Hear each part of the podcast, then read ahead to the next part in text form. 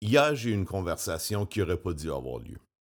Il est catholique, je suis protestant. Je suis vacciné, il l'est pas. Pourtant, nous aimons tous les deux Jésus, puis ça, ça nous unit. Malgré nos différences, nous avons trouvé cause commune dans notre désir d'aimer notre prochain comme nous-mêmes. Il me racontait comment il s'est fait traiter de toutes sortes de noms par des chrétiens qui considèrent son statut de non-vacciné comme une attaque personnelle. Il m'a aussi dit comment d'autres chrétiens l'ont invité à les rejoindre pour prier entre non-vaccinés, parce que nous autres, on va se comprendre. Fait que rejeter de la communion d'un côté, puis inviter à une pratique chrétienne exclusive de l'autre, son cœur y était fendu en deux. C'est alors qu'il me dit les mots suivants. Je veux pas qu'on se rassemble juste entre non-vaccinés. Puis même si je me fais vacciner, je veux rester avec ceux qui sont dehors. J'aime mieux mourir de COVID-19 que de perdre l'essence de ma vie chrétienne. La société est divisée. L'Église aussi est divisée. Les obstacles à la solidarité sont les mêmes dans toutes les expressions de la collectivité. Notre individualisme nous pousse à nous définir envers et contre les autres, plutôt qu'avec et à travers les autres. La société et l'Église confrontent les mêmes défis, mais nos ressources ne sont pas les mêmes. Malheureusement, nous faisons comme si c'était le cas. Il existe des dizaines de milliers de regroupements chrétiens car nous croyons que l'accord correspond à l'unité. C'est faux. L'unité requiert la diversité. Sans nos différences, qu'y a-t-il à unir? Et plus nous exprimons clairement nos différences, plus l'union a la possibilité d'être forte. Le monde matériel confirme le principe. Une surface rugueuse améliore l'adhésion et les opposés magnétiques s'attirent.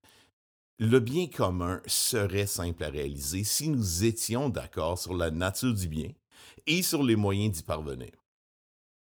Mais les philosophies fondatrices des sociétés sont étirées au point que les failles du libéralisme et du socialisme sont de plus en plus apparentes.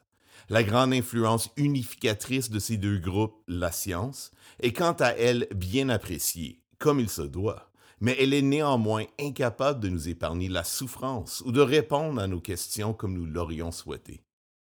Les leaders mondiaux et les pontificateurs des réseaux sociaux s'enracinent dans une perspective ou l'autre par pur désespoir. À mesure qu'ils se polarisent, ils accusent et veulent même criminaliser ceux qui ne partagent pas leur point de vue. Qu'est-ce qui motive ces réactions? Est-ce simplement la crainte, la crainte de la maladie, de la mort, de la perte de confort, la crainte de devoir accepter ce qu'ils ne peuvent ni contrôler ni prévoir. Les chrétiens sont humains, donc sujets aux mêmes craintes, désirs et réactions que n'importe qui. Par contre, la foi chrétienne change la donne par rapport à toutes ces choses. Elle ne peut pas faire autrement car depuis la venue de Jésus-Christ, l'équation nous permettant de comprendre le monde a complètement changé l'autopréservation n'est plus l'objectif principal de la vie. Donc avant de conclure, permettez-moi de déclarer ma position. Mon épouse et moi sommes tiercement vaccinés, puis nos trois garçons ont reçu leurs deux doses. Nous croyons que les avantages dépassent les risques et qu'il s'agit d'une façon d'aimer notre prochain, en particulier les plus vulnérables de la société. J'encourage donc à se faire vacciner tout le monde, à moins de recevoir un avis médical contraire. Je crois que chaque personne est responsable de prendre soin de son propre corps, de sa famille et aussi de veiller au bien de son prochain. Je crois que toute personne qui priorise ses propres libertés aux dépens du bien de son prochain ne manifeste pas l'Esprit de Jésus, qui s'est donné pour nous.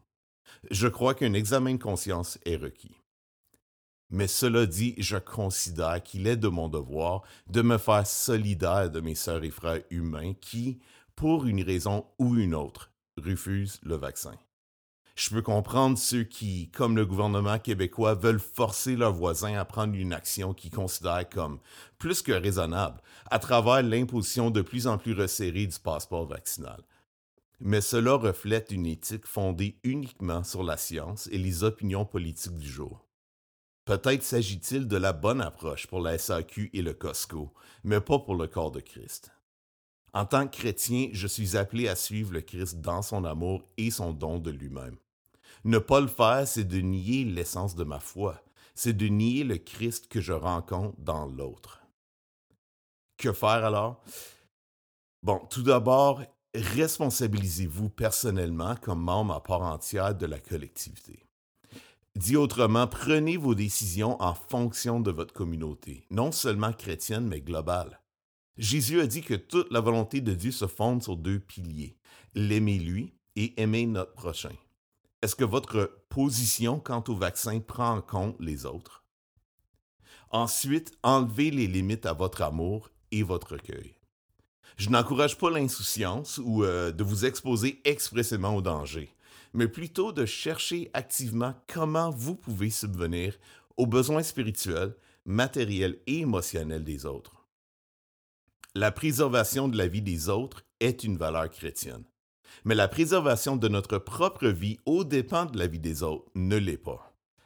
Il revient à chaque personne et communauté chrétienne de décider comment appliquer ces principes, mais voici un exemple que je trouve inspirant. Afin de respecter les lois de l'État et de permettre aux croyants vaccinés et non vaccinés de recevoir l'Eucharistie, la cathédrale d'une région québécoise a installé un écran géant à l'extérieur de l'église pour transmettre la messe aux personnes réunies dans le stationnement. Au moment venu, les hosties consacrées ont été distribuées aux fenêtres des voitures par des bénévoles, afin que personne ne soit exclu de la grâce que Dieu désire leur accorder. La question qu'il faut se poser, dans mon entourage et dans ma communauté, à quoi ressemble l'accueil radical du Christ? Sinon, que vous soyez pour ou contre le vaccin contre la COVID-19, j'encourage tout un chacun à signer les pétitions qui circulent pour encourager le gouvernement du Québec à retirer l'imposition du passeport au lieu de culte. Pour en savoir plus, vous pouvez lire la récente déclaration de la table interreligieuse de concertation du Québec, qui explique bien pourquoi les lieux de culte doivent maintenir leur ouverture à tous pour des fins pratiques autant que philosophiques. Nous n'allons jamais tous être d'accord ni le faut-il pour qu'il y ait union dans l'esprit. Cette union est essentielle à la vie chrétienne, non les valeurs et opinions auxquelles nous nous attachons. Que sommes-nous prêts à sacrifier?